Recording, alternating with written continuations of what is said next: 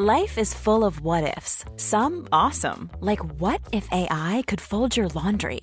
And some, well, less awesome, like what if you have unexpected medical costs?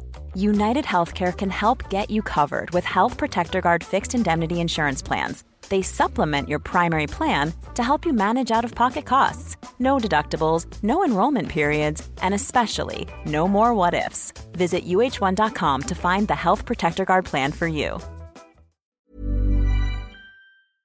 Es gibt ja überhaupt nicht mehr die Bereitschaft auch, sich mit der Sache auseinanderzusetzen, mit den Fakten auseinanderzusetzen. Der Sachverstand ist auch nicht weit verbreitet, das muss man dazu sagen, vor allem auch nicht in der, in der Bundesregierung. Ich habe heute Morgen zum Beispiel gelesen, wir müssen Russland zu einem direkten Gegner erklären. Mhm. Und wir, wir müssen, und dann geht das weiter, wir müssen die Bedrohung reduzieren durch Russland und am liebsten ausschalten. Das kann ja nichts anderes heißen, als dass wir entweder in diesen Krieg eintreten sollen auf der Seite der Ukraine oder dass wir selbst Krieg gegen Russland führen wollen. Mhm. Ich halte das für, für Wahnsinn.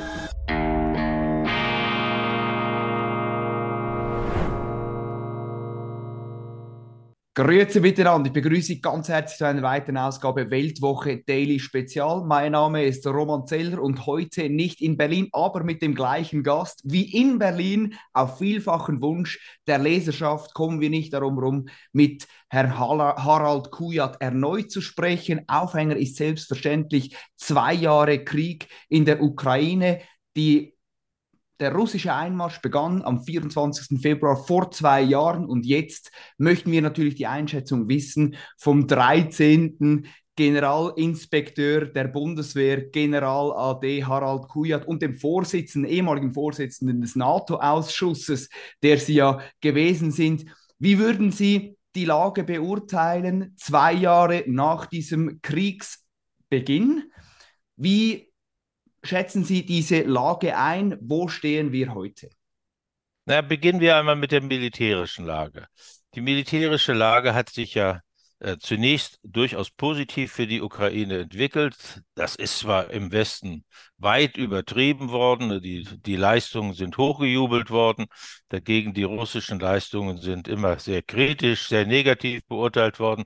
Also es war einigermaßen ausgewogen. Und dann kam eigentlich der entscheidende äh, Wendepunkt in diesem Krieg im vergangenen Jahr, nämlich am 4. Juni, als die Ukraine ihre groß angelegte Offensive begann, die mit, äh, mit Vorschusslorbeeren schon bedacht wurde, sehr früh und auch im Verlauf dieser Operation äh, ist ja im Westen nicht mit Lob gespart worden, obwohl gleich am Anfang die, die ukrainischen Streitkräfte herbe Verluste erlitten haben, was mhm. dann auch dazu führte, dass sich die ukrainische militärische Führung mit, äh, mit äh, amerikanischen und britischen Offizieren zusammensetzte, die ja eigentlich diesen Operationsplan für die Offensive erarbeitet haben, hier in Deutschland, in, in Wiesbaden. Äh, und es war sozusagen eine, eine Katastrophensitzung. Was machen wir jetzt?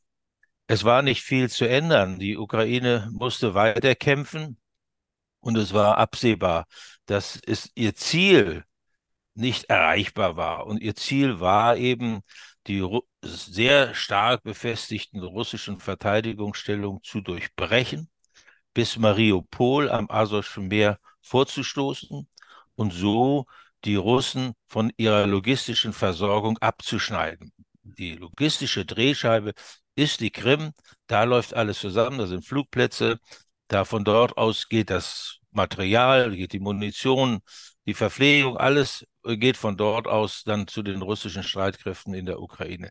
Dieses Ziel ist nicht gelungen, obwohl immer wieder gesagt wurde, ja, jetzt ist wieder ein Erfolg da.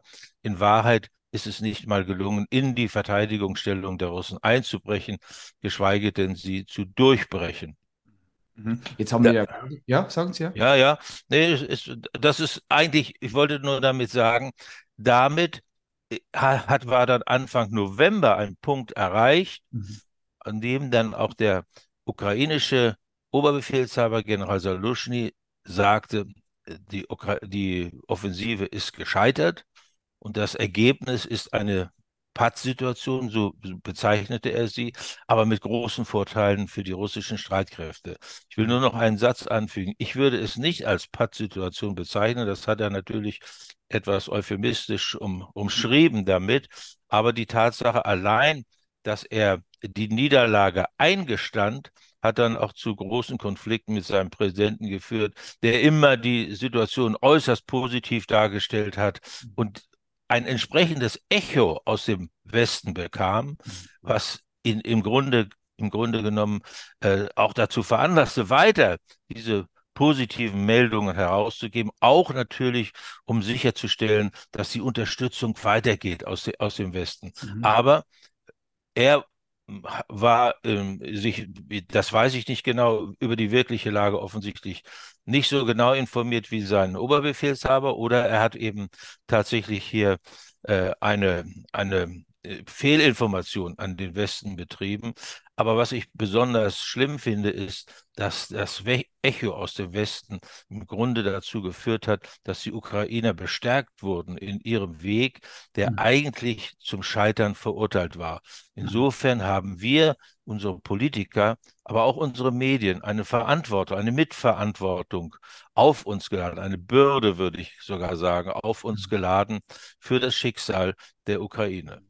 Sie haben, jetzt ist eben gerade, also mehr oder weniger eben gerade, ist Avdivka ähm, gefallen. Ähm, die Russen haben da diese Stadt auch erobert. Sie haben gesagt, Sie würden nicht von einer Pattsituation sprechen. Wie würden Sie heute die Kräfteverhältnisse einschätzen? Wo liegen vielleicht, auf welcher Seite liegen die Vorteile in diesem Krieg? Ja, Avdivka ist im Grunde symptomatisch für die Situation die, die russischen Streitkräfte haben, sind hier genauso vorgegangen wie im Bachmut. Mhm. Sie haben äh, Avdivka von drei Seiten äh, eingekesselt, haben einen Zugang gelassen nach Westen, sodass die Ukrainer immer weiter Verstärkungen einführen konnten, die dann von den russischen Streitkräften vernichtet wurden. Mhm. Die Russen verfolgen hier nämlich eine ganz einfache Strategie, die schon Clausewitz als erfolgreich beschrieben hat. Er hat gesagt, wenn du den Gegner wehrlos machst, dann fällt dir alles andere sozusagen von selbst zu. Mhm. Und die Abnutzung des Gegners, das heißt die Reduzierung seiner Kampfkraft durch die enormen personellen Verluste, die führt dann eben dazu, dass der Gegner nicht mehr zu einer offensiven Landkriegsführung in der Lage ist. Und mhm. genau das ist im Augenblick die Situation, in der sich die Ukraine befindet.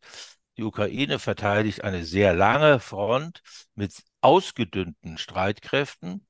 Sie ist selbst zu einer offensiven Kriegführung, wenn überhaupt nur punktuell, in der Lage.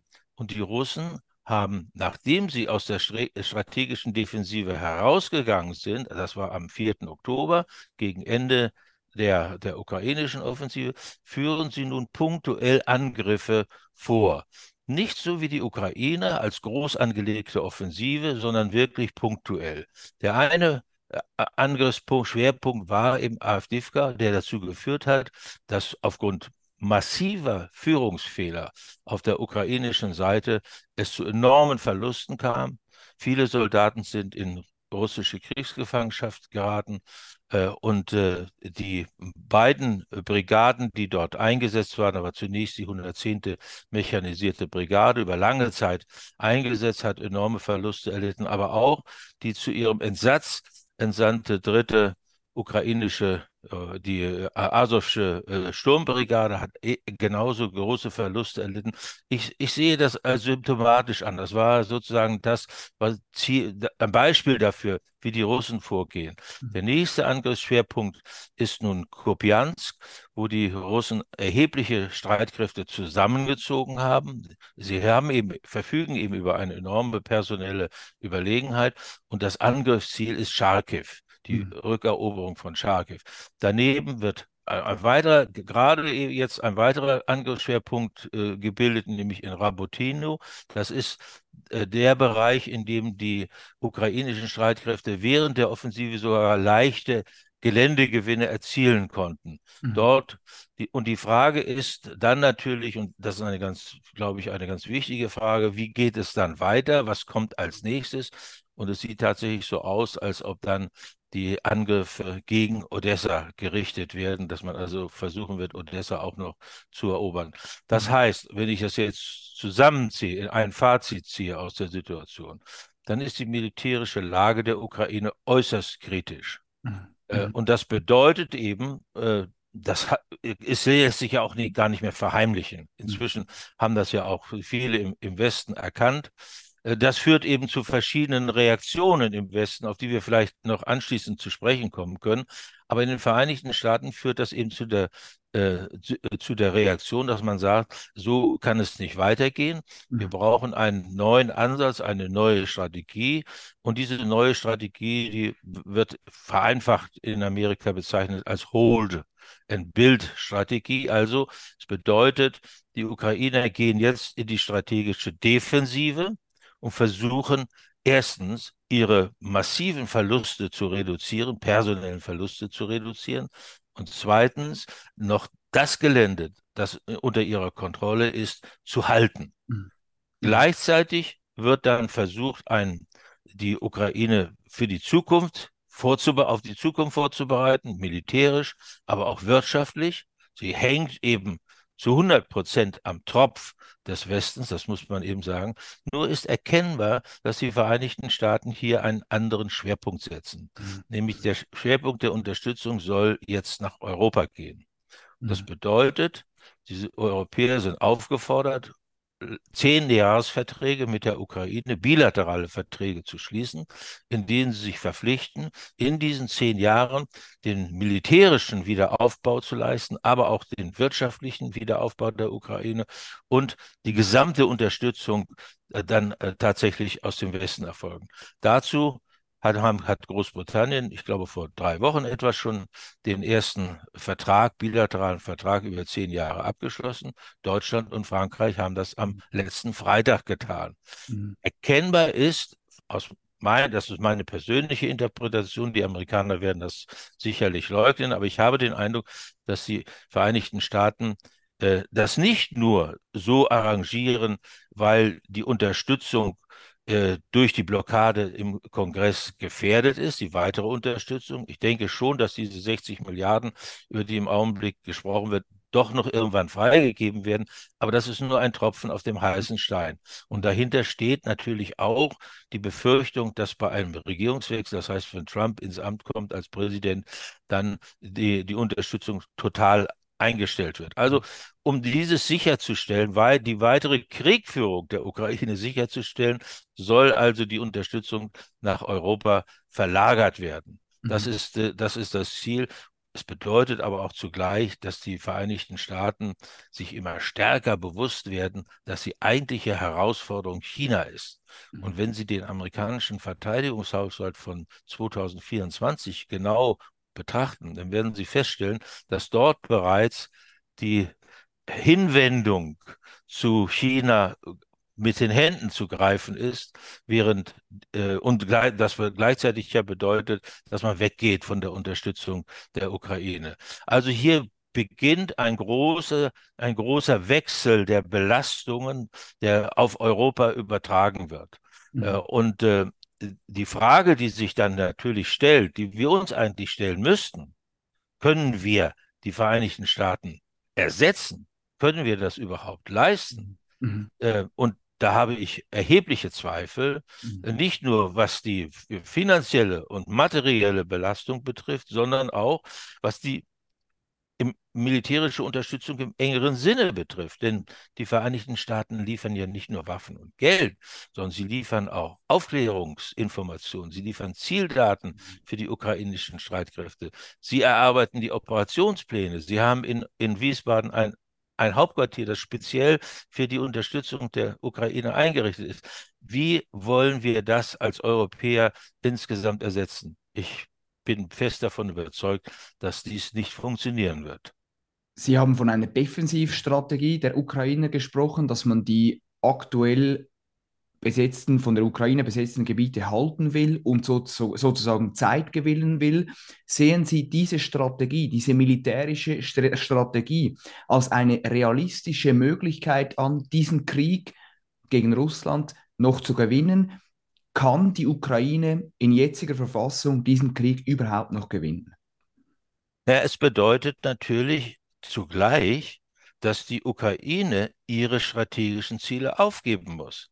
Sie muss die Rückeroberung des Donbass, also der von Russland besetzten Gebiete in der Ukraine und die Rückeroberung der Krim aufgeben. Der, der äh, ukrainische Präsident hat das bei seinem äh, Vortrag in Davos und auch in München abgelehnt. Aber in Wahrheit sind die ukrainischen Streitkräfte bereits zur Defensive übergegangen. Denn das ist einfach ein, eine Folge die, der Unfähigkeit, weiter offensiv vorzugehen. Das ist die, die Situation, die, Re, die Realität. Das bedeutet aber, wenn die Amerikaner sagen, verzichtet auf diese Gebiete, dann bedeutet das eben auch den Verzicht über das, was die Ukraine erreichen wollte eigentlich in diesem Krieg. Und mhm. man muss vielleicht noch etwas differenzieren. Also ich differenziere jedenfalls zwischen einem Krieg gewinnen und einen militärischen Sieg erringen oder eine Niederlage, militärische Niederlage sein. Ein Krieg gewinnt man dann, wenn man die politischen Ziele erreicht, deretwegen man diesen Krieg führt. Das mhm. bedeutet für die Ukraine die totale territoriale Integrität herzustellen, vielleicht auch noch darüber hinaus, die NATO-Mitgliedschaft zu erreichen und vieles mehr, was, was da dran ist. Das ist ausgeschlossen. Und das ist schon lange ausgeschlossen. Das war eigentlich von Anfang an ausgeschlossen. Das muss man, glaube ich, deutlich sagen. Das bedeutet aber auch für Russland, dass Russland einen herben Rückschlag politisch erlitten hat, dadurch, dass äh, Finnland und dann demnächst auch Schweden Mitglied der NATO werden. Das muss man eben auch einräumen.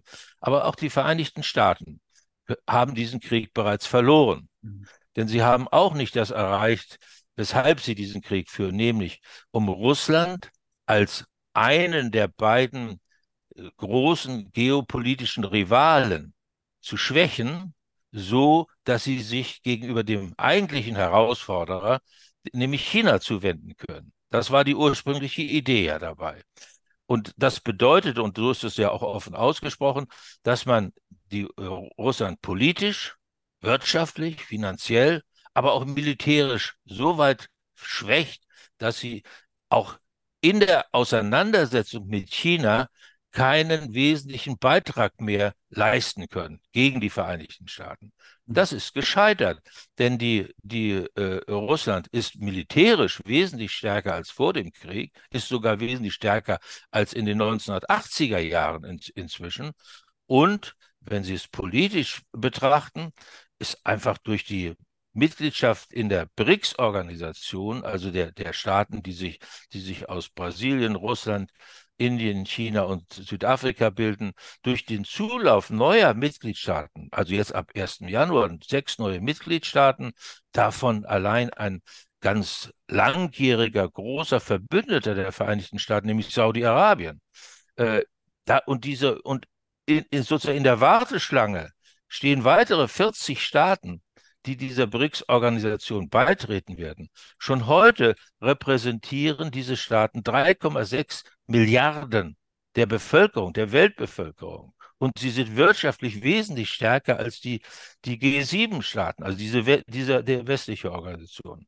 Hinzu kommt, dass sie ganz gezielt auch an, an die wirtschaftliche Schwächung der Vereinigten Staaten verfolgen, nämlich indem sie versuchen, den Dollar als Weltleitwährung abzulösen durch ein äh, durch äh, Gold äh, äh, gedeckte neue Währung zu ersetzen und, oder zunächst mal, und das ist, was jetzt bereits gesteht, in den bilateralen Wirtschaftsbeziehungen die nationalen Währungen einzusetzen.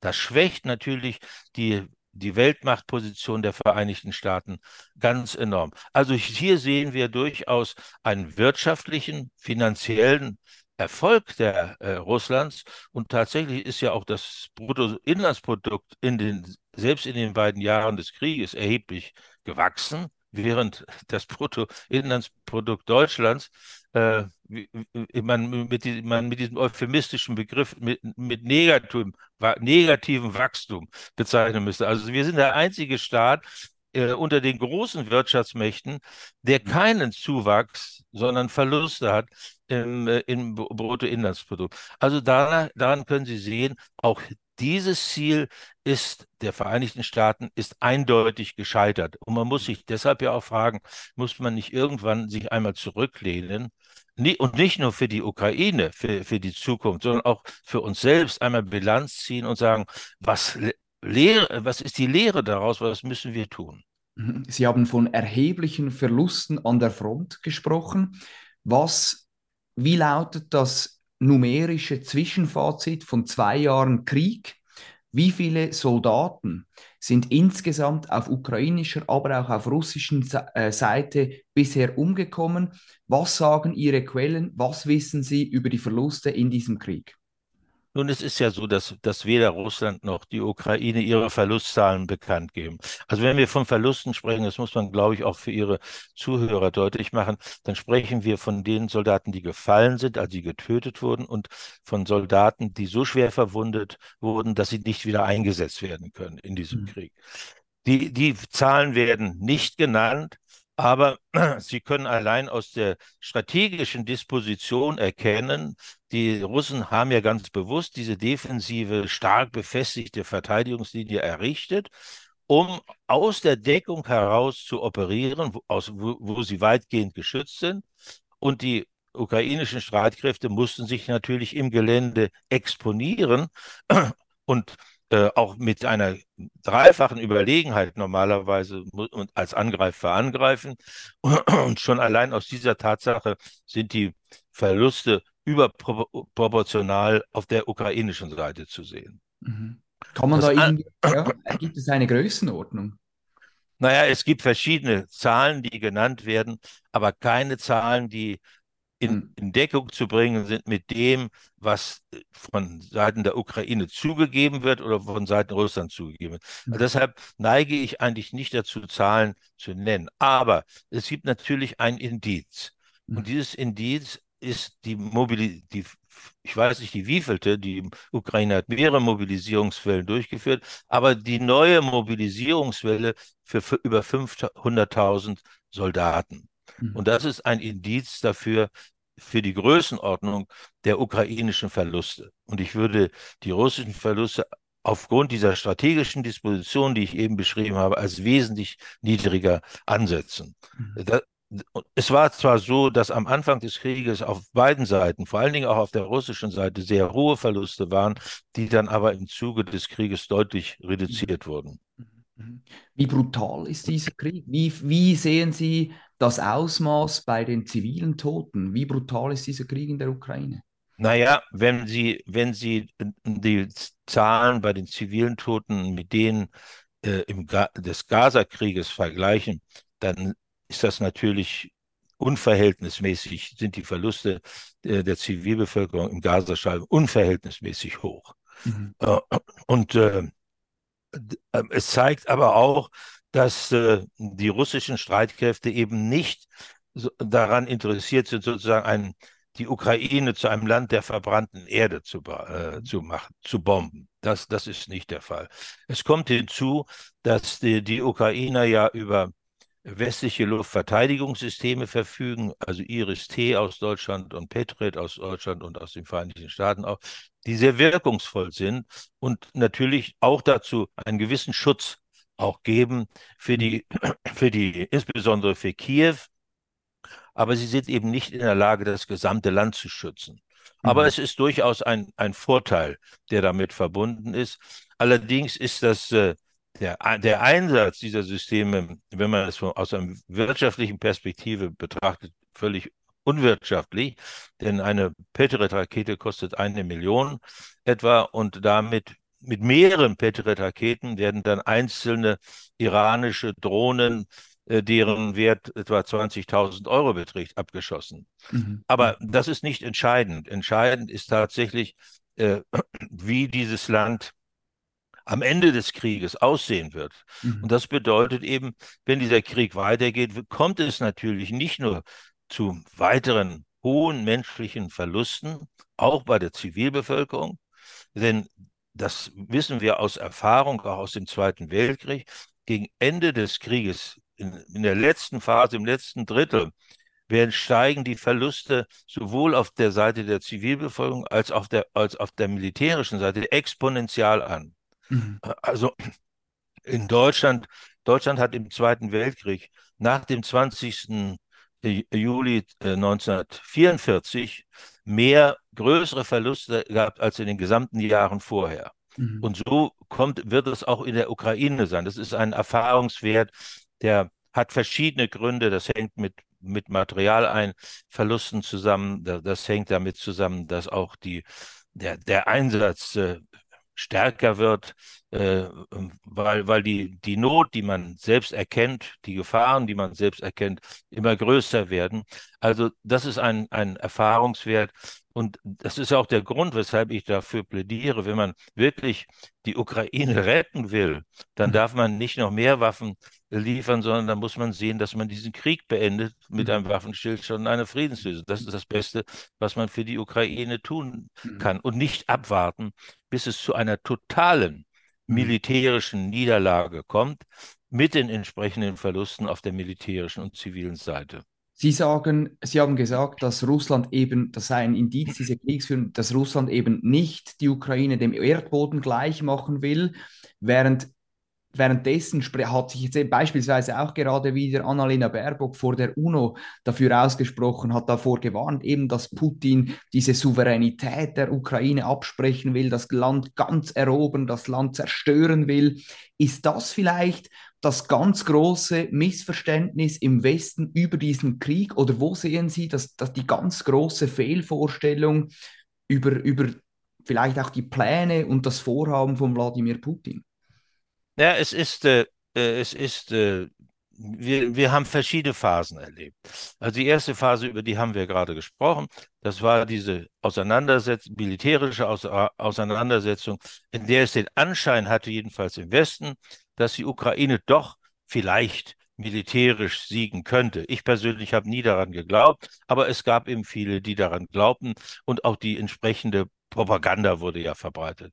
So nach dieser gescheiterten Offensive war ja gar nicht mehr zu leugnen, dass äh, die Ukraine eine schwere militärische Niederlage erlitten hatte, dass ihre militärischen Kräfte weitgehend verbraucht waren, insbesondere die natürlich, diese zwölf Brigaden, die äh, im Westen ausgebildet und ausgerüstet wurden, also neun Brigaden ja überwiegend in Deutschland durch die Bundeswehr und durch die Vereinigten Staaten und drei Brigaden in, in der Ukraine. Äh, das war ja nun nicht mehr zu verbergen. Also wurde eine, an, ein anderes, wie es heute so schön heißt, ein anderes Narrativ äh, gebildet, nämlich die Russen werden uns angreifen. Sie werden, äh, brauchen einige Zeit um äh, ihre Kräfte wieder zu rekonstituieren. Und äh, sie haben auf Kriegswirtschaft umgeschaltet und dann wurden verschiedene Zeiträume genannt, fünf bis sechs Jahre oder äh, einige haben weniger gesagt, einige haben mehr gesagt. Jedenfalls, die Botschaft war, wir müssen jetzt aufrüsten und wir müssen vor allen Dingen die Ukraine weiter unterstützen, damit wir selbst noch einigermaßen sicher sind. Aber irgendwann werden die Russen uns angreifen. Mhm. Jetzt habe ich den Eindruck, es, es tritt eine, entsteht eine dritte Phase.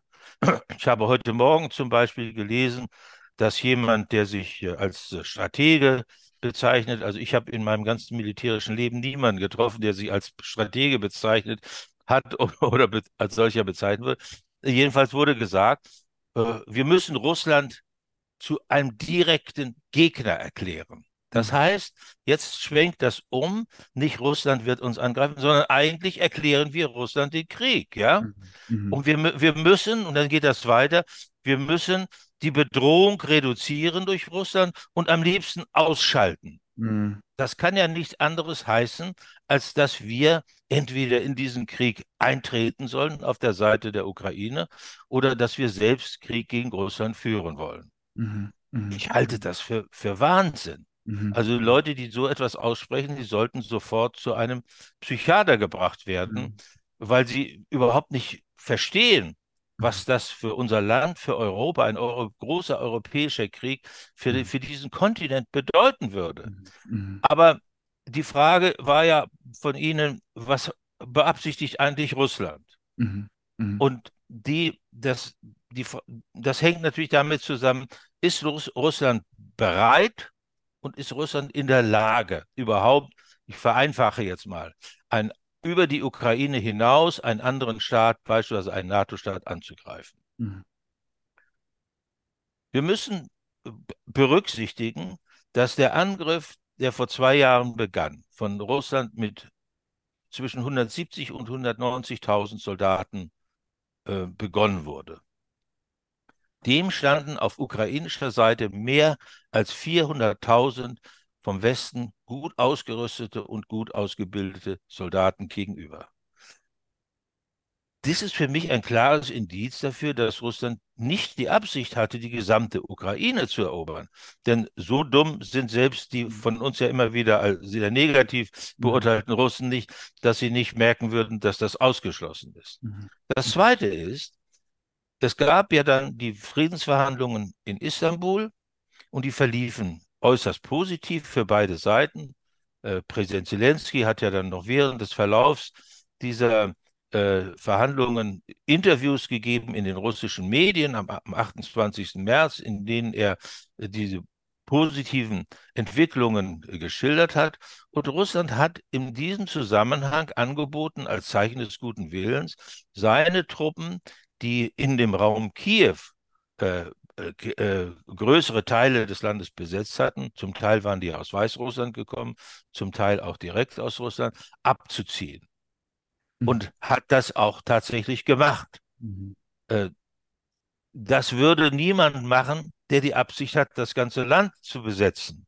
Sondern der würde natürlich trotz positiver Verhandlungen, trotz einem positiven Verhandlungsverlauf, seine Truppen dort lassen, wo sie sind, um dann weiter vorzugehen.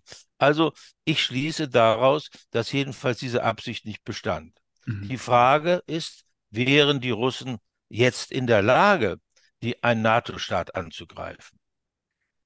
Voraussetzung dafür wäre, wenn sie beispielsweise über Polen angreifen würden oder auch über die baltischen Staaten, dass sie wesentliche Teile jedenfalls der Ukraine erobern und äh, um, um die Ukraine als Aufmarschraum zu, zu äh, benutzen. Das sehen wir im Augenblick nicht. Äh, ich halte das auch für wenig wahrscheinlich. Mhm. Aber selbst wenn das der Fall wäre, würde es der gesamten russischen Strategie nicht entsprechen. Mhm. Denn Russland hat bereits Mitte der 90er Jahre immer wieder versucht, eine Art Cordon sanitär zu schaffen mhm. zwischen der NATO und Russland. Das war also Mitte der Mitte der 1997 beispielsweise war das sehr deutlich. Äh, und zwar deshalb, weil Russland der Auffassung war, dass dieser Raum der Raum ist, in dem äh, Konflikte, Krisen, Konflikte und auch tatsächlich dann ein Krieg zwischen der NATO und Russland entstehen könnte. Und Russland wollte dieses vermeiden. Mhm. Äh, das haben wir dann auch, als der Grundlagenvertrag NATO-Russland verhandelt wurde, auch in diesen NATO-Grundlagenvertrag hineingeschrieben, indem mhm. wir gesagt, indem wir gesagt haben, wenn einer der Beteiligten, also Russland oder die NATO, den Eindruck hat, dass die eigene Sicherheit gefährdet ist und der andere in irgendeiner Weise daran beteiligt ist, dann werden sich beide Seiten zusammensetzen und werden das auf friedlichen, auf Verhandlungswege zu lösen. So in etwa war die, war die Formulierung damals. Mhm. mhm. Das und Jetzt stelle ich fest seit einiger Zeit, dass dieser Gedanke eines Cordon sanitaire wieder auftaucht in der russischen Argumentation, in diesem Fall aber in der Form, dass eine Pufferzone auf ukrainischem Gebiet eingerichtet werden soll. Das heißt, ich sehe ein deutliches Interesse auf der russischen Seite, übrigens genauso auf der amerikanischen Seite. Der amerikanische Präsident hat das mehrfach ausgeführt, eine direkte Konfrontation zu vermeiden äh, zwischen der NATO und Russland. Mhm. Und tatsächlich würde es ja auch das, das Risiko einer solchen Konfrontation wesentlich erhöhen, wenn Russland die gesamte Ukraine erobern würde und sich dann NATO-Soldaten und russische Soldaten Auge in Auge gegenüberstehen. Mhm. Dann ist das Risiko, dass es zu einem technischen Versagen kommt oder auch zu einem menschlichen Versagen kommt und dass dieser Prozess, der dann entsteht, der, der, der Eskalation, politisch nicht mehr unter Kontrolle gebracht werden kann. Ich muss aber ein, noch ein, an eine Anfügung machen, und das betrifft die baltischen Staaten. Die baltischen Staaten, deren Befürchtungen verstehe ich sehr gut. Mhm. Äh, das hat mit der Geschichte der baltischen Republiken zu tun, die ja erst 1917 überhaupt frei wurden und dann sehr schnell nach dem, nach dem Molotow-Ribbentrop-Pakt wieder unter russische Kontrolle kamen. Und ich, ich bin bereits äh, Mitte Oktober 1994 bereits in allen baltischen Staaten gewesen, um unsere Unterstützung auch anzubieten. Da waren noch die russischen Besatzungstruppen dort. Und schon damals war dieses Gefühl da, irgendwann werden die Russen wieder versuchen, uns als ehemalige Sowjetrepubliken wieder unter ihre Kontrolle zu bringen. Das ist, dieses Gefühl verstehe ich. Ich sage aber auf der anderen Seite, jetzt sind es Mitgliedstaaten der NATO, und vollkommen integriert in, in die NATO. Wir haben NATO-Truppen auf dem Gebiet dieser drei baltischen äh, Staaten stationiert. Äh, das sind zwar äh, keine Großverbände, aber immerhin würde es bedeuten, dass ein Angriff auf einen oder auf mehrere baltische Staaten ein Angriff auf die NATO insgesamt wäre. Mhm. Und das ist nicht die Strategie, die Russland verfolgt. Mhm. Sie sprechen zum einen von einer eher ja, ich sage jetzt mal, realistisch vernünftigen Strategie von Russland, die nicht auf Eskalation aus ist, während sie diese dritte Phase der, der Rhetorik im Westen beschrieben haben, die sehr konfrontativ ist, die sehr eskalativ ist. Wir haben immer wieder in diesen zwei Jahren von einer sogenannten sich drehenden Eskalationsspirale gesprochen. Wie würden Sie dieses Potenzial eines dritten Weltkrieges, einer totalen Eskalation aktuell einschätzen? Wie nah sind wir an einer Eskalation gerade? Ja, das hängt davon ab, was mit der Ukraine geschieht. Wir sind ja alle irgendwie involviert. Die mehr, einige mehr direkter, andere weniger direkt in, in diesen Krieg. Mhm. Und es, es, es ist für mich gerade in dieser, ich bin ja über Auffassung, dass sich das Schicksal der Ukraine in diesem Jahr entscheiden wird. Und zwar früher, eher früher als später. Und das hängt eben davon ab, äh, wie sich unsere Unterstützung gestaltet in Zukunft. Mhm. Sehen Sie, was die Ukraine im Augenblick verfolgt, ist voll ja folgendes. Mhm. Weil sie eben zu einem Landkrieg, zu einem effektiven Landkrieg nicht in der Lage ist. Und zwar nicht, weil ihr, nicht nur, weil ihr Waffen fehlen, sondern weil ihr vor allen Dingen Soldaten fehlen. Und da muss man eben auch sehen, selbst wenn diese Mobilisierung äh, vorangehen sollte, es wird Monate dauern, bis diese Soldaten wieder ausgebildet sind, bis sie Waffen erhalten haben und so weiter. Das heißt, die Russen haben Zeit, in dieser, in, in dieser Phase ihre eigenen Operationen fortzusetzen und Fakten zu schaffen. Also äh, da, das ist die, die, die eine Seite. Die andere Seite ist, dass die Ukraine aber dennoch ihre militärische Handlungsfähigkeit nachweisen will. Insbesondere auch deshalb, weil sie eben die weitere Unterstützung für die Kriegführung vom Westen haben will. Und das bedeutet, dass sie versucht, den, den Krieg auf eine andere Ebene zu heben, nämlich, dass sie weit nach Russland hinein operieren kann und auch, es, auch, es gibt auch die andere Seite der Medaille, das ist, indem man, indem man äh, Spezialkräfte einsetzt, um äh, Attentate und äh, Brückensprengungen und so äh, und weiter vor, vorzunehmen. Aber die erste Phase ist das Entscheidende, weil man damit wenn man russische Ziele tief in Russland bekämpfen kann, zeigt man ja, dass man effektiv handeln kann. Mhm. Und da kommt eben auch Deutschland wieder äh, äh in, ins Gespräch, denn äh, da braucht man natürlich Systeme, die dazu in der Lage sind.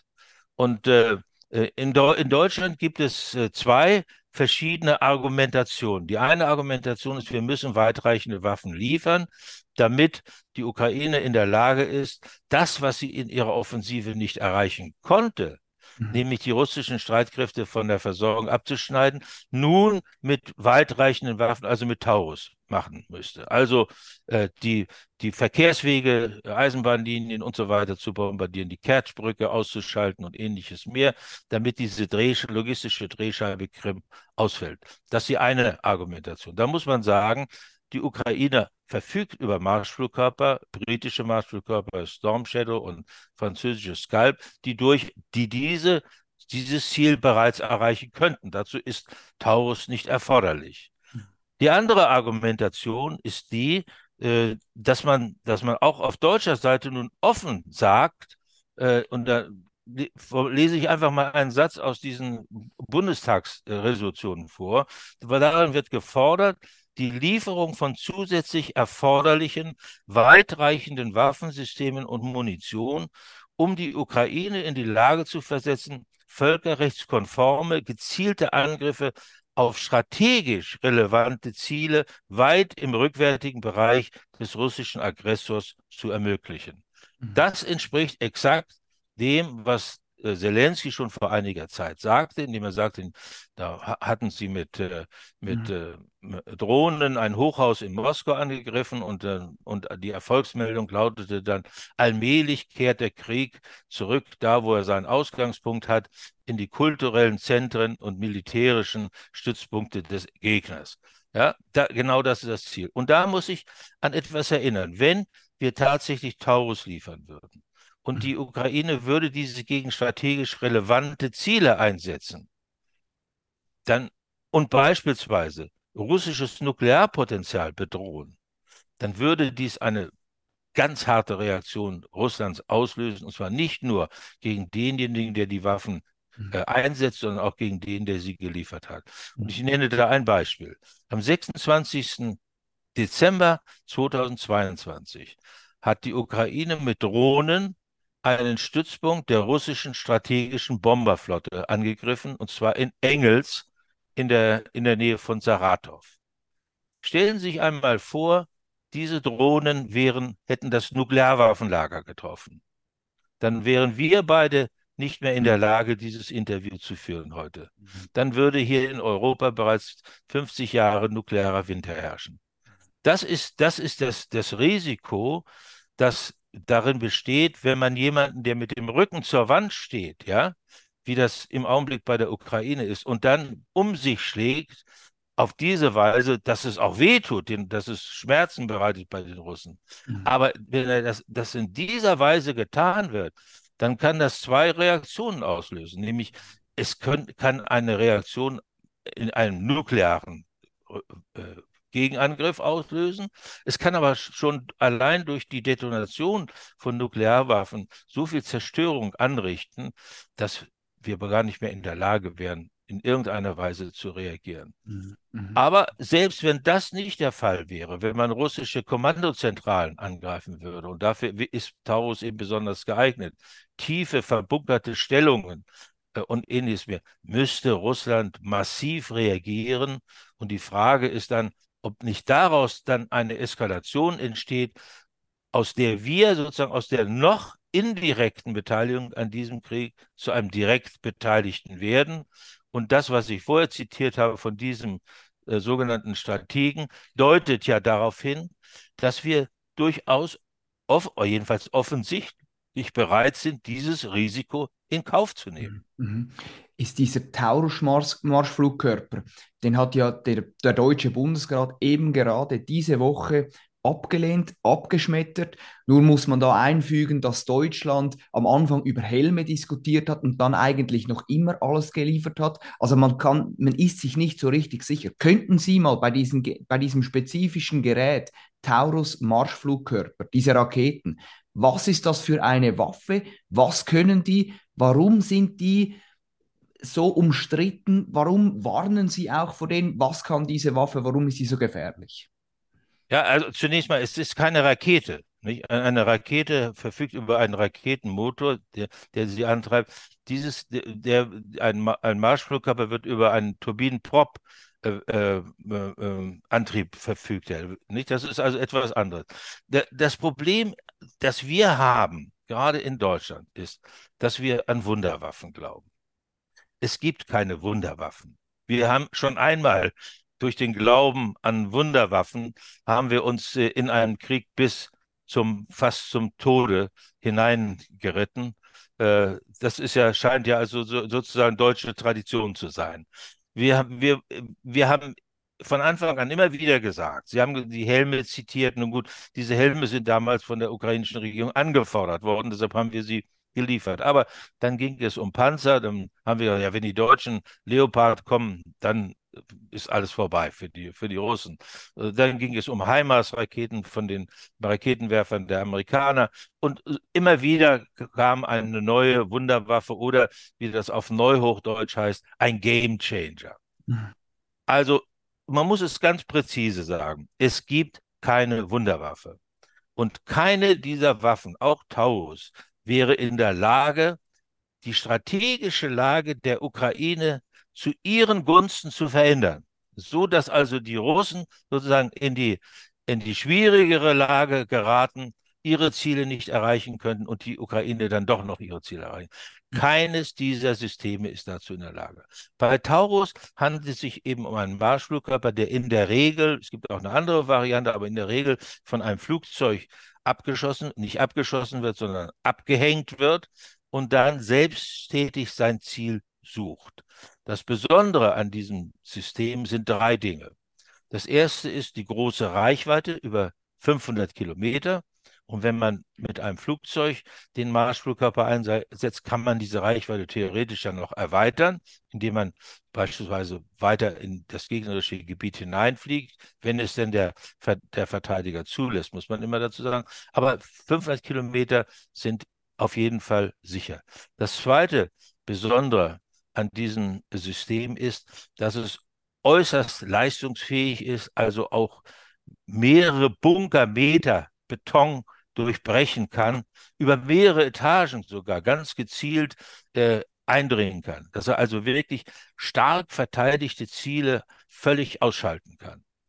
Das dritte Besondere ist daran, dass dieser Marschflugkörper praktisch nicht bekämpfbar ist. Mhm. Er, füg, er, verfügt über drei Navigationssysteme. Mhm. Das eine ist äh, ein GPS-System, das andere ist ein, ein Radarsystem, das nur die Höhen, das die Höhenmessung durchführt und nicht aufgefasst werden kann von der äh, gegnerischen Radaraufklärung. Und das dritte ist ein sogenanntes Geländereferenz, eine Geländereferenznavigation. Das heißt, der Flugweg dieses äh, Marschflugkörpers wird vorher sozusagen dreidimensional aufgezeichnet und auf, dem, auf diesem Weg gibt es mehrere Referenzpunkte, die eingespeichert werden in das System. Und wenn der Marschflugkörper einen dieser Referenzpunkte erreicht, dann tretet das System automatisch auf äh, und äh, prüft, ob der nach wie vor korrekt auf dem richtigen Wege ist und, und äh, aktualisiert alle anderen Navigationssysteme gleichzeitig mit. Das bedeutet, der Marschflugkörper fliegt in, in niedriger Höhe, folgt sozusagen der, dem, dem Terrain, Höhen und Tiefen, ja, in, äh, in, äh, in maximal 50 Meter Höhe, in der Regel weiter runter. Das hängt davon ab, wie das Gelände beschaffen ist, natürlich. Und er ist damit praktisch nicht ich würde sagen, kaum bekämpfbar. Also man, ich würde hundertprozentig kann, äh, ist nie etwas. Aber die Tatsache, dass die Radarabstrahlung eben so gering ist, bedeutet, dass die gegnerischen Luftverteidigungssysteme mit ihren Radaren ihn gar nicht auffassen können. Ja? Mhm. Und er fliegt sehr schnell, äh, mit, mit einer hohen Geschwindigkeit und ist deshalb, selbst wenn er zufällig durch ein Luftverteidigungsflugzeug erkannt würde, auch nur schwer zu, zu bekämpfen. Und mhm. diese große Wirkung, die der mit dem System erzielt werden kann, ist natürlich attraktiv mhm. äh, für das, was die Ukraine damit vorhat. Ähm, aber es bedeutet, es hat eben einen ganz wichtig, wichtigen Aspekt. Der, man kann nicht irgendein Flugzeug nehmen und sagen, so jetzt fliege ich damit und äh, mit dem mit dem Marschflugkörper, sondern das der zunächst muss der Marschflugkörper physisch adaptierbar sein an ein Flugzeug. Das ist äh, beispielsweise in Deutschland ist er, wird er eingesetzt von Tornados. Er könnte auch von Eurofightern eingesetzt werden, aber das ist bisher noch gar nicht geplant. Das heißt, es ist nicht ganz einfach, ihn mit irgendeinem russischen Flugzeug und die beispielsweise die Suchoi 24, das ist das Flugzeug, das die Ukraine im Wesentlichen einsetzen, ihn überhaupt adaptierbar zu machen. Also das Physische. Dazu kommt sozusagen das Mentale, wenn man von einem solchen System überhaupt von Mentalität sprechen kann, nämlich die äh, computermäßige Anbindung, die softwaremäßige Anbindung an das Flugzeug. Das ist ein sehr aufwendiger, ganz schwieriger äh, Prozess. Äh, der erfordert auch äh, lange Erprobungszeiten. Man muss das ja dann immer wieder testen, ob es funktioniert. Das heißt, es würde schon eine ganze Weile dauern, bis überhaupt dieses, dieses System von der Ukraine eingesetzt werden könnte. Einige Monate, würde, würde ich sagen. Und äh, ähm, das, ist, das ist die eine Seite der Medaille. Die andere Seite der Medaille ist, dass das, dieses komplexe Geländereferenznavigationssystem sehr, sehr äh, hohe Anforderungen stellt mhm. an diejenigen, die es programmieren. Und ich würde sagen, die Ukraine oder die ukrainischen Soldaten wären dazu nicht in der Lage. Muss man ganz eindeutig zu sagen. Das bedeutet. Cool fact a crocodile can't stick out its tongue. Also, you can get health insurance for a month or just under a year in some states. United Healthcare short term insurance plans, underwritten by Golden Rule Insurance Company, offer flexible, budget friendly coverage for you. Learn more at uh1.com. Millions of people have lost weight with personalized plans from Noom, like Evan, who can't stand salads and still lost 50 pounds. Salads, generally, for most people, are the easy button, right? For me, that wasn't an option. I never really was a salad guy. That's just not who I am. But Noom worked for me. Get your personalized plan today at Noom.com. Real Noom user compensated to provide their story. In four weeks, the typical Noom user can expect to lose one to two pounds per week. Individual results may vary. Dass, wenn es wirklich funktionieren sollte, möglicherweise deutsche Soldaten, wenn die Programmierung nicht in Deutschland erfolgt, das könnte man natürlich auch mhm. machen, man könnte die Flugzeuge mit dem System hierher bringen, äh, hier, hier die, auch die, die physische Voraussetzungen schaffen und hier die Programmierung durchzuführen. Aber das muss für jeden Angriff auf ein einzelnes Ziel immer wieder neu erfolgen. Ja? Mhm. Würden das deutsche Spezialisten machen, würde das aus meiner Sicht den direkten Kriegeintritt Deutschlands bedeuten. Denn das heißt, wir wären an der Planung und Vorbereitung eines solchen Einsatzes gegen Russland als Staat beteiligt. Da gibt es im Übrigen auch äh, Urteile des Bundesverfassungsgerichts, beispielsweise von 1994 zum EWEX-Einsatz deutscher Soldaten in gemischten Besatzungen von AWACS-Flugzeugen der NATO. Also dieses ist äh, eine, eine ganz schwierige Frage. Und mein Eindruck ist, dass der Bundeskanzler, der sich ja, der bisher jetzt wirklich Haltung gezeigt hat, mhm. in dieser Angelegenheit, bereits im Oktober wurde das ja äh, diskutiert, dass der Bundeskanzler sich dieser Problematik durchaus bewusst ist. Mhm. mhm. Denn er sagte im Oktober, so wird es jedenfalls berichtet, dass, äh, und äh, als jemand darauf hinwies, dass ja die Franzosen und die Briten das auch machen, da sagte er, es, es sind Dinge, die wir als Deutsche nicht machen können, mhm. obwohl die Franzosen das machen. Wir als Deutsche könnten das nicht. Und da gibt es eben in, dem, in, in unserem äh, Rechtssystem, auch in der, in der deutschen Verfassung, äh, ganz klare Grenzen, da sind ganz klare Grenzen gezogen, die es eben äh, nie, uns nicht erlauben, so aktiv äh, uns in Kriegs Kriegshandlungen verwickeln zu lassen, wie das der Fall wäre. Also ich kann nur hoffen, dass der Bundeskanzler weiter standhaft bleibt, denn ein, die Lieferung von Taurus an die Ukraine mit der Ungewissheit noch dazu, dass wir äh, gar nicht in der Lage sind zu kontrollieren, gegen welche Ziele diese Systeme eingesetzt werden, das wäre für uns eine nationale Katastrophe, wahrscheinlich für Europa eine Katastrophe. Also ich verstehe Sie richtig. Wenn jetzt der Bundestag, also die deutsche Politik, der Kanzler dazu bewogen werden würde, hypothetischer Fall, dass Taurus Marschflugkörper an die Ukraine geliefert werden würden, konjunktiv, dann käme dies einer faktischen Kriegserklärung Deutschlands an Russland gleich? Nicht, nein, nicht einer, nee, nicht einer Kriegserklärung. Nee, das ist, das ist etwas, also das, was ich Ihnen eben zitiert habe. Wir müssen die Ukraine, wir müssen Russland als Gegner äh, mhm. äh, ganz klar kennzeichnen und wir, wir müssen, da, das ist schon eher, geht eh schon eher in die Richtung einer Kriegserklärung. Aber das ist eben ein Stratege, der nicht politisch äh, relevant ist. Mhm. Nein, es würde, es ist immer, bleibt immer eine Interpretationsfrage, letzten Endes. Nicht?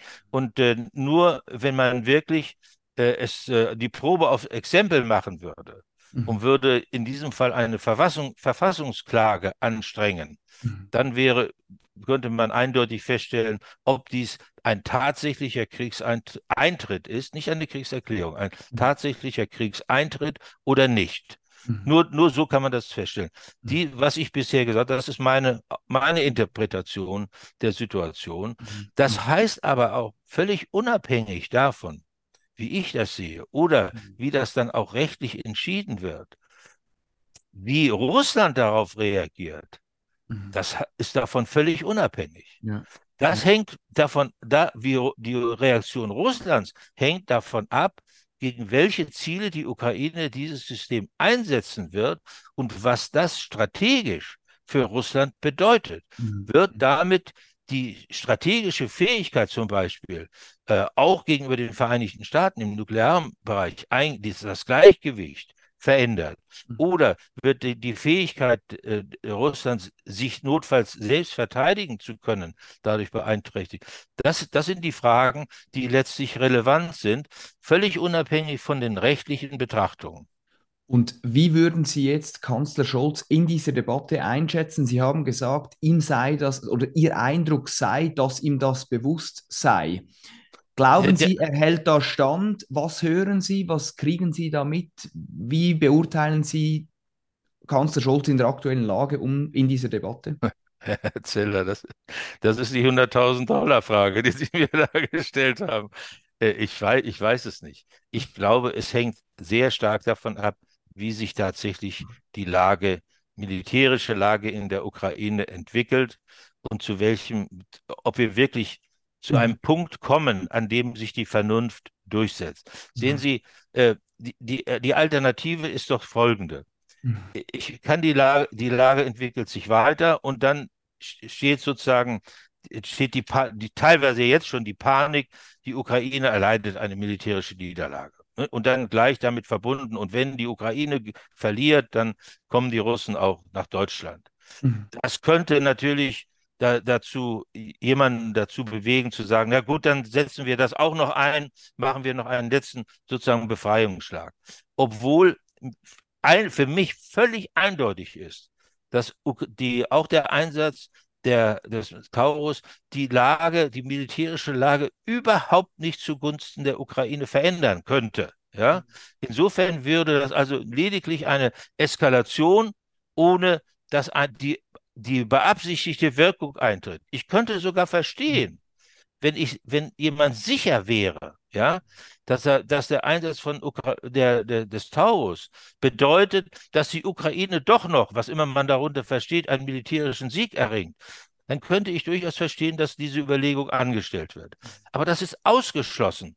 Deshalb ist es, wäre es völlig unsinnig, äh, diese, dieses System noch einzusetzen. Das heißt, wenn man wirklich versuchen will, eine, die vollkommene Niederlage der Ukraine zu verhindern, dann darf man nicht so, äh, solche Überlegungen anstellen, sondern dann muss man überle überlegen, wie man diesen Krieg beenden kann, wie man zu einem Waffenstillstand kommen kann. Das mhm. ist doch die Alternative. Und was würden Sie dann Politikern sagen, die eben genau, wie Sie es auch schon fast zitiert haben, wie zum Beispiel einem Roderich Kiesewetter, der eben den Krieg nach Russland tragen will, Ministerien und Armeestützpunkte angreifen und anvisieren will, oder einer Frau Strack-Zimmermann, die mit einem T-Shirt rumläuft, zusammen bis zum Sieg, mit einer Taurus, äh, mit einem Taurus-Stier darauf. Was würden Sie da solchen Politikern sagen, die in dieser Lage, in der jetzigen Lage, solche Sache, Sachen fordern? Mit dem Hintergrund, Sarah Wagenknecht spricht da immer von einer Kriegsbesoffenheit. Wie würden Sie, was würden Sie, wie beurteilen Sie das? Wie ist da, ist da jeglicher Verstand, jegliche Vernunft abhanden gekommen? Wie beurteilen Sie diese Äußerungen? Naja, zunächst mal ist das, ich benutze jetzt mal ein, ein äh, altmodisches Wort, mhm. finde ich das unpatriotisch. Mhm. Ich, es, ist, es ist im Grunde genommen eine Missachtung des Rechts unseres Volkes auf Überleben, auf Sicherheit, auf Wohlstand, auf Frieden. Und zweitens, es ist strafrechtlich relevant. Ich warte mal, ich warte darauf. Man sollte vielleicht mal sich genauer mit der strafrechtlichen Relevanz auseinandersetzen. Die ist nämlich sehr, sehr sorgfältig äh, bei uns geregelt, beginnend bei der Verfassung bis runter zum, zum äh, äh, äh Völkerrecht. Äh, wer, wer so mit dem, mit dem, äh, mit dem, mit der Sicherheit und der Freiheit unseres Volkes umgeht, der kann kein politisches Amt übernehmen. Das ist völlig aus, das ist, wäre für mich das Allermindeste, dass dann auch in den jeweiligen Parteien, und das sind jetzt, das sind ja alle Parteien bei uns in, in Deutschland, die diesen Kurs fahren im Augenblick, dass man einmal darüber nachdenkt, wo, weshalb sie von diesem Wähler gewählt wurden. Ja, das, das Recht und die Freiheit des deutschen Volkes, darum geht es. Und mhm. die wird von solchen Menschen wirklich mit Füßen getreten. Es ist, es ist so unglaublich, was sich im Augenblick in unserem Land zuträgt. Es ist so unglaublich. Ich will jetzt keine historischen Vergleiche bringen. Das ist, führt immer, führt immer in die Irre. Aber es ist, es ist so unglaublich und unerträglich geworden, mhm. dass man hier wirklich auch ganz andere Begriffe äh, in die Diskussion einführen müsste. Ich will davon absehen. Ich bin, äh, gehe ein, argumentiere eigentlich nicht gegen die Ansichten von einzelnen Personen, mhm. aber diese, die Sie genannt haben, die treten eben ganz besonders hervor mhm. in dieser Debatte. Mhm. Und dann kommt eben noch etwas anderes dazu. Mhm.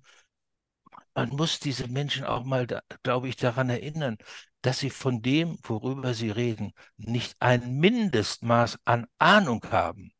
Das ist ja, das ist ja, sind ja Meinungen, die geäußert werden, die auf keiner gesicherten Wissensbasis beruhen. Es sind Meinungen. Und das ist doch das Entscheidende. Ich kann doch nur politische Entscheidungen auf Tatsachen äh, beruhen lassen. Ich kann doch nur politische Entscheidungen treffen auf der Basis eines, einer gesicherten Lagebeurteilung. Mhm. dass ich weiß, wozu ich in der Lage bin, wozu der Gegner in der Lage ist und was es bedeutet, wenn ich eine bestimmte Entscheidung treffe. Dieses sind subjektive Meinungen, die überhaupt keine sachliche Grundlage haben.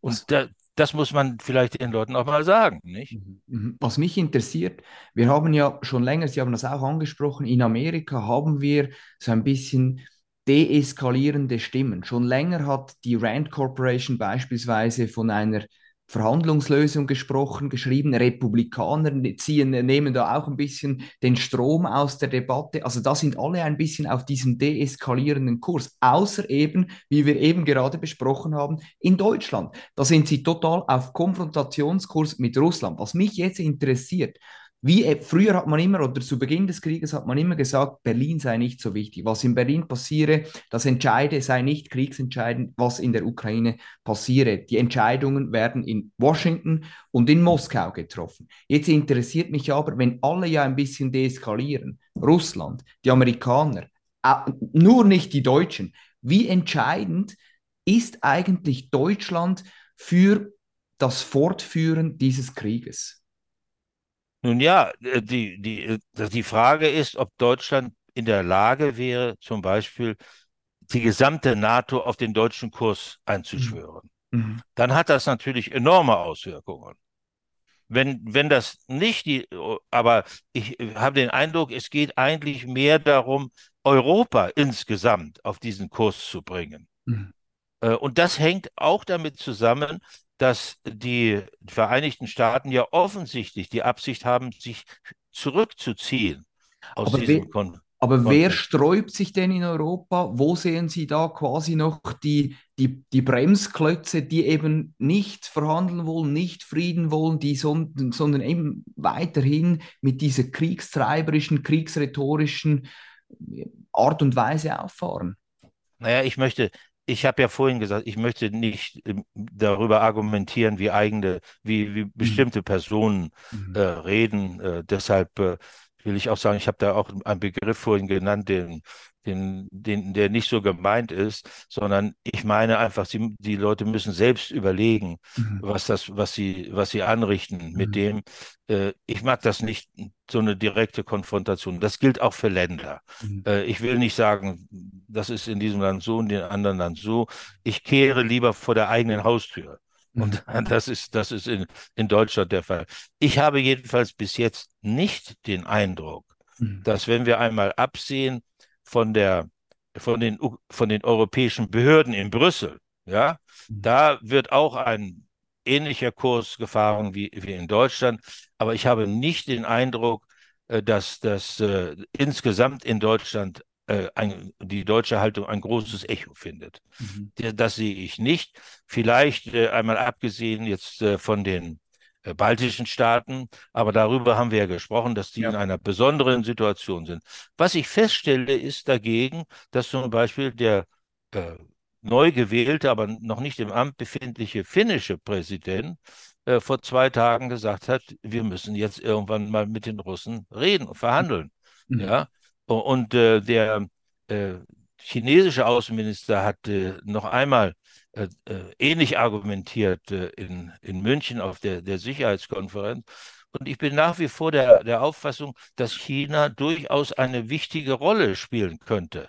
Gerade in dieser äh, Situation, die ja immer mehr in Verfahren ist. Die Chinesen haben vor gut einem Jahr ja ein Zehn-Punkte-Papier äh, vorgestellt zur Lösung des Ukraine-Konfliktes. Mhm. und dieses Zehn-Punkte-Papier ist ja sofort zerrissen worden in Deutschland. Aber da sind zwei Punkte enthalten, die ich für ganz wichtig halte und die auch durchaus eine Brücke bauen könnten aus der gegenwärtigen Situation heraus zu neuen Verhandlungen. Der erste Punkt ist der, dass die Chinesen einen ganz klaren Bezug nehmen auf die beiden Resolutionen des UN-Sicherheitsrates vom, vom, von 2022, äh, in denen sich die alle Staaten verpflichtet haben, an einer, aktiv an einer Friedenslösung äh, sich zu beteiligen. Der zweite Punkt ist der, dass die Chinesen sagen, wir sollten zurückkehren, also wir sollten da wieder beginnen, wo die Verhandlungen in Istanbul abgebrochen wurden. Mhm. Das bedeutet, dass die Hürden, die inzwischen aufgebaut wurden, so sei es die rhetorischen Hürden oder sei es die tatsächlichen Hürden, die sich durch die militärische Entwicklung ergeben haben, dass man die zunächst mal beiseite lassen würde. Mhm. Und natürlich würden die in den Verhandlungen wieder hochkommen, das sind ja, ist ja dann Teil der Position geworden, äh, aber man würde nicht den Beginn, überhaupt den Beginn einer Verhandlung ausschließen, man würde ein, den Verhandlungen ermöglichen, ja, so schwierig sie sein mögen, man würde sie überhaupt ermöglichen. Und das scheint mir der entscheidende Punkt im Augenblick zu sein. Im Übrigen hat das auch Russland gesagt. Nicht? Die Ukraine muss diesen Erlass, den Präsident Zelensky äh, am 4. Oktober 2022 herausgegeben hat, indem er sich selbst und seiner Regierung Verhandlungen verboten hat, zunächst mal beiseite räumen. Mhm. Und Russland hat ja auch Hürden aufgebaut durch die Annexion weiterer Regionen. Das könnte man zunächst mal außen vor lassen und würde somit Verhandlungen ermöglichen. Aber wir müssen zum Beispiel auch äh, die, die sozusagen nicht direkt am Krieg Beteiligten, wie Deutschland, mhm. bestimmte Positionen aufgeben. Beispielsweise die Forderung, es müssen erst alle russischen Truppen aus der Ukraine abgezogen werden, was völlig illusorisch ist, mhm. um damit überhaupt Verhandlungen beginnen können. Sondern das kann durchaus in Verhandlungen geklärt werden. Und ich denke, China wäre da eine sehr wichtige, eine wichtige Hilfe, um Verhandlungen zu ermöglichen.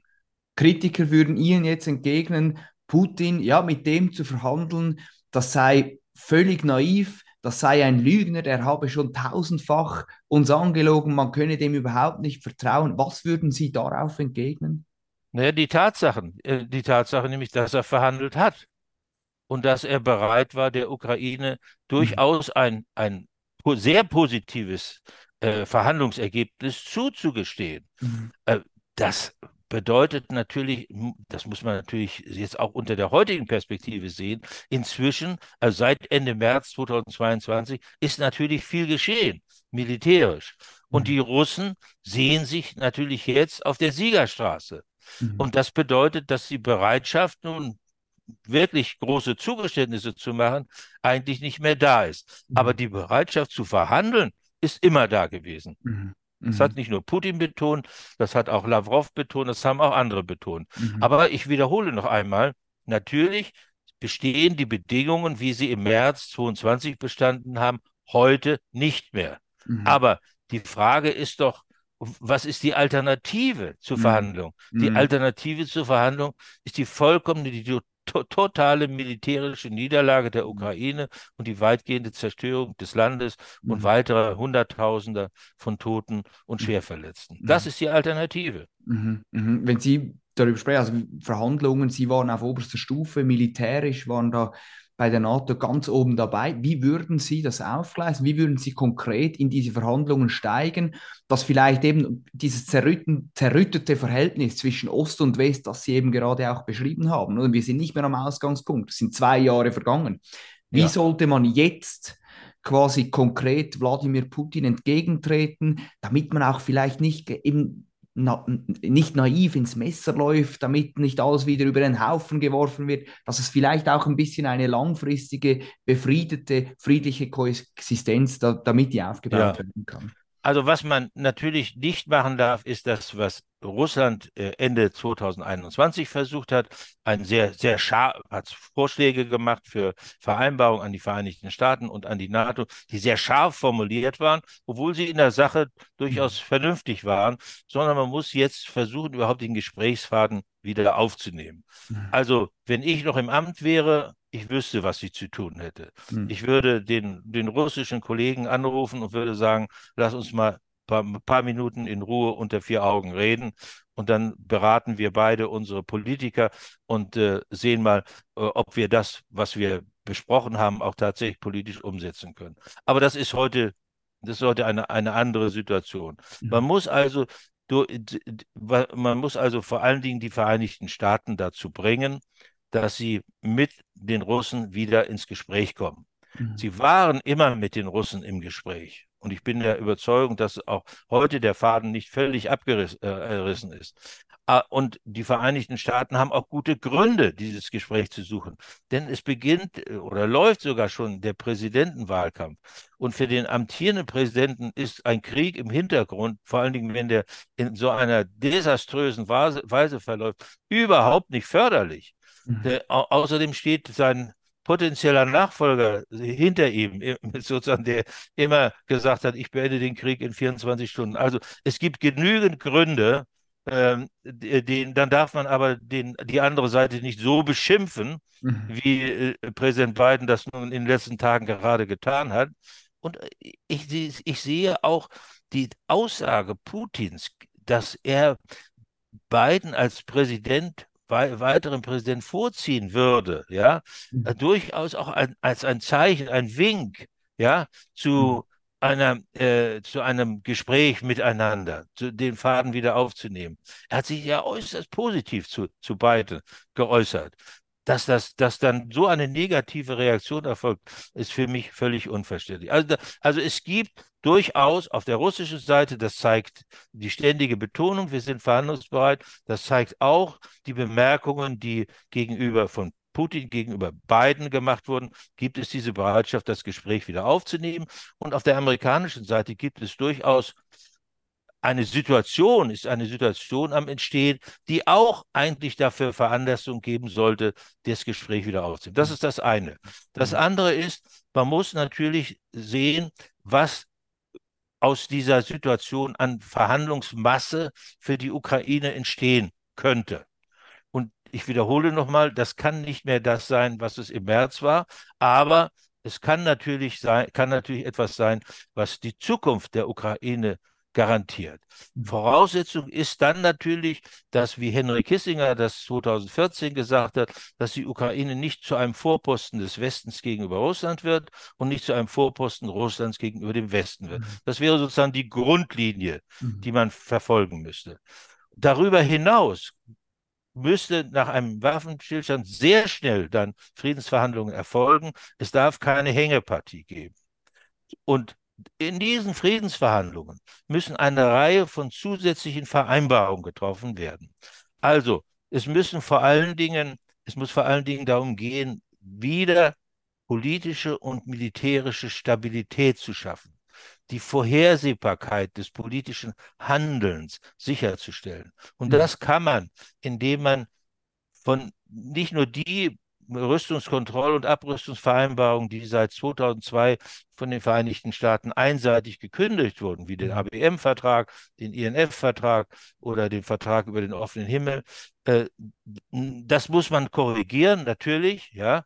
Aber es gibt darüber hinaus auch durchaus Möglichkeiten, zum Beispiel äh, Vereinbarungen über, über äh, militärische Sicherheit, über über das Verhalten gegeneinander, über den Abbau von Bedrohungen zu treffen, zum Beispiel auch über den KSE-Vertrag, also den Vertrag über konventionelle Truppen in Europa, womit man äh, eine neue Stabilisierung auf konventioneller Ebene erreichen kann. Das halte ich für unverzichtbar, äh, aber auch äh, Maßnahmen, die äh, für Transparenz sorgen die für Vertrauen sorgen, wie zum Beispiel die gegenseitige Kontrolle. Das ist dieser Vertrag über den offenen Himmel, ein ganz wichtiger gewesen. Solche Dinge kann man einfach, äh, die sind nicht einfach zu erreichen, aber die kann man erreichen. Die hat es in der Vergangenheit ja auch gegeben. Mhm. Also hier gibt es eine ganze Menge, was äh, zu tun wäre. Äh, wenn ich äh, politisch entscheiden, zu entscheiden hätte, hätte ich schon längst solche Dinge vorbereitet, ja. Mhm äh, äh die man, die man äh, tun könnte. Und äh, da, äh, da mangelt es bei, nach meiner Auffassung eben sehr. Es ist so, so unglaublich falsch gewesen von mhm. Anfang an, dass mhm. man in diesem Krieg sozusagen die, die, die Politik, äh, die Diplomatie suspendiert hat, mhm. sondern gerade in einer solchen Situation dürfen die politischen Verbindungen nicht abreißen, sondern muss man für, zumindest versuchen, ein Mindestmaß an Vertrauen zu erhalten und vor allen Dingen auch verbal abzurüsten. Das ist ich denke jetzt also an das, was ich am Anfang da zitiert habe, verbal abrüsten und versuchen, zu einem geschäftsmäßigen Umgang miteinander zu kommen. So schwierig das sein mag, wenn ein Staat angegriffen ist, wie das die, bei der Ukraine der Fall ist, und wie, wie schwierig das auch sein mag, nach all dem, was inzwischen geschehen ist, mit Sanktionsmaßnahmen, Abbruch der Wirtschaftsbeziehungen und ähnlichem mehr. Es muss einen Neuanfang geben, weil es um die Zukunft Europas geht. Mhm. Das ist die Verantwortung der Politiker. Es geht nicht nur um das Schicksal der Ukraine. Das ist wichtig genug, dass wir versuchen, äh, die, auch die Sicherheit und und äh, Stabilität für die Ukraine zu erzeugen. Aber wir brauchen langfristig eine europäische Sicherheits- und Friedensordnung. Und die kann man nur gemeinsam mit Russland erreichen und nicht gegen Russland. Sie haben gesagt, Sie würden tun, wenn Sie noch im Amt wären. Nun sind Sie leider nicht mehr im Amt. Wie rege ist der Austausch der, ihrer, ihrer Amtsnachfolger, vielleicht auch sogar der Politik? Wie oft ruft sie der Kanzler an? Wie nahe sind Sie im Gespräch? Wie, wie intensiv ist da quasi der Austausch? Wie oft wird auf Sie zurückgegriffen als Berater, als Experte, als vielleicht ja, eine, eine, quasi eine Meinungsopposition zum aktuellen Kurs. Wie, wie ist so der Austausch? Herr Zeller, so intensiv wie der Austausch zwischen uns beiden ist, ist er mit anderen nicht. Nein, ich werde überhaupt nicht angerufen, ich werde auch nicht gefragt. Im Gegenteil, es ist ja so, dass jemand, der heute für Frieden eintritt oder für Frieden wirbt, für Stabilität wirbt, ja sofort verdächtigt wird als äh, Unterstützer Russlands oder hm. was es da immer für, für Dinge gibt. Äh, es gibt ja überhaupt nicht mehr die Bereitschaft auch, sich hm. mit der, mit der Sache auseinanderzusetzen, mit den Fakten auseinanderzusetzen. Man haut sich gegenseitig Meinungen um die Ohren hm. und äh, äh, äh die, die Masse der, was bei uns die veröffentlichte Meinung ist, die ist ganz stramm auf Regierungskurs und äh, äh, der Sachverstand ist auch nicht weit verbreitet, das muss man dazu sagen, vor Dingen auch nicht in der, in der Bundesregierung. Also, aber da, es ist sozusagen umgekehrt proportional. Der, nicht der, so gering der Sachverstand ist, umso größer ist natürlich äh, die, die Meinungsstärke. Mhm. Und äh, das erlaubt überhaupt keinen sachlichen Dialog. Vielleicht eine Folgefrage. Ich habe gerade auf dem Weg hierher zum Gespräch, habe ich noch das, das Interview, äh, das Interview, das Kreuzverhör von Herrn Ronsheimer, dem Bildkorrespondenten, Kriegskorrespondenten in der Ukraine und Sarah Wagenknecht gehört. Und da wurden sie auch namentlich erwähnt als als jemand, der so salopp gesagt, oder Ronsheimer hat das gesagt, der ja auch Putin verstehen will, ein Putin-Versteher. Sie haben gesagt, dass, sie, dass ihnen auch vorgehalten wird, sie seien ein Propagandist ja. Russlands. Was antworten ja. Sie solchen Stimmen oder was, was sind da, wie, wie reagieren Sie auf solche Vorwürfe und Verschmähungen? Wissen Sie, das, das, das kennen wir doch alles aus der deutschen Geschichte. So wurde das in der DDR gemacht. Wer eine unliebsame Meinung vertreten hat, der hat Westpropaganda gemacht, ja, äh, oder äh, hatte Verwandte in, in, in, im Westen. Und, so. und das hat sich, das liegt offensichtlich bei einigen Menschen in den Genen sozusagen. Wer nicht der eigenen Meinung ist, der ist eben der Feind oder zumindest äh, verbreitet die Meinung des Feindes das, das ist genau, genau so. Ich habe manchmal den Eindruck, ich lebe ja im Osten, in, in Brandenburg, ja. Und wenn ich mit älteren Menschen hier spreche, die sagen, die sind immer ganz erstaunt, wenn die die Nachrichten verfolgen. Und dann sagen die, also das kommt mir alles so bekannt vor, ja. Wenn die, wenn die, wenn jemand, also außerdem, ich bin, das ist ja auch eine Frage der Logik. Wenn jemand einen anderen versteht, dann ist das doch ganz in Ordnung eigentlich, nicht? Äh, aber wenn jemand äh, ein Nichtversteher ist, also ein Nicht-Putin-Versteher, dann, dann ist er ja auch jemand, der, der seine Entscheidung, seine Meinung auf einer völlig falschen Basis trifft. Nicht? Mhm. Ist das, ich, ich habe als Leutnant schon gelernt, dass man in einer Lagebeurteilung ganz präzise, ohne jede Voreingenommenheit, die Feindlage, die Fähigkeiten des Feindes beurteilen muss und die eigenen auch richtig einschätzen muss, damit man zu einer richtigen Entscheidung kommt. Mhm. Wenn ich mhm. nicht verstehe oder nicht weiß, wozu der Feind in der Lage ist, komme ich natürlich zu einer falschen Entscheidung. Mhm. Und das ist heute überwiegend der Fall. Wer, vielleicht abschließende optimistische Lichtblickfrage, wer oder was ist Ihre Hoffnung, damit es vielleicht doch schneller als später zu einem ja, Friedensschluss kommt, dass eben genau auch diese Lage realistisch und sachlich beurteilt wird. Auf wem oder was liegen Ihre Hoffnungen? Also Sie haben ja vorhin erwähnt, dass es in Amerika durchaus unterschiedliche Auffassungen gibt gegenüber denen in Europa. Beispielsweise diese Kriegshysterie, die bei uns erzeugt wurde in den letzten Wochen, der, sozusagen der, ein russischer Angriff steht unmittelbar bevor oder so, das gibt es in Amerika gar nicht.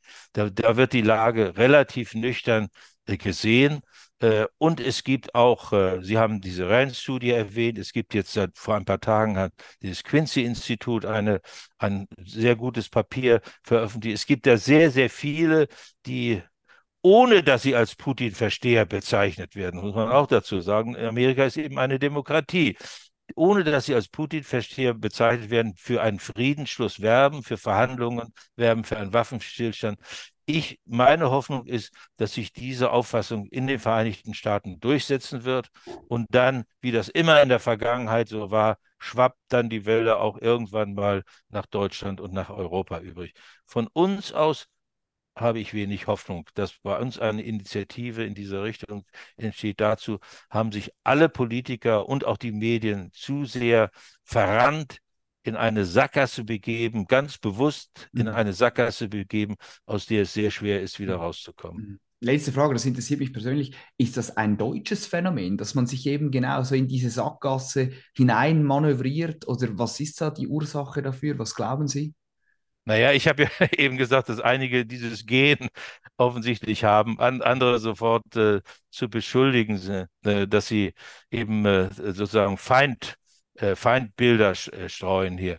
Nein, ich, ich, glaube nicht, dass das ein, ein deutsches äh, Phänomen ist, aber äh, es ist eben vielleicht doch ein Phänomen der Zeit. Mhm. Der Helmut Schmidt hat häufiger gesagt, diejenigen, die noch einen Krieg erlebt haben die, und wissen, was das bedeutet, die sind wirklich für Frieden, die setzen sich auch dafür ein. Und er war ja nun ein wirklich jemand, der das mit einer mit einer Überzeugung gemacht hat und auch mit einer politischen Durchsetzungsfähigkeit, die beeindruckend war.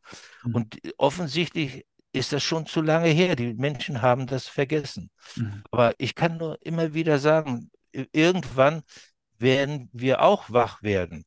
Und äh, viele Historiker sagen ja äh, von, von, dem, von der Entstehung oder vom, zweiten, vom Ersten Weltkrieg, dass es sozusagen die Urkatastrophe des 20. Jahrhunderts war.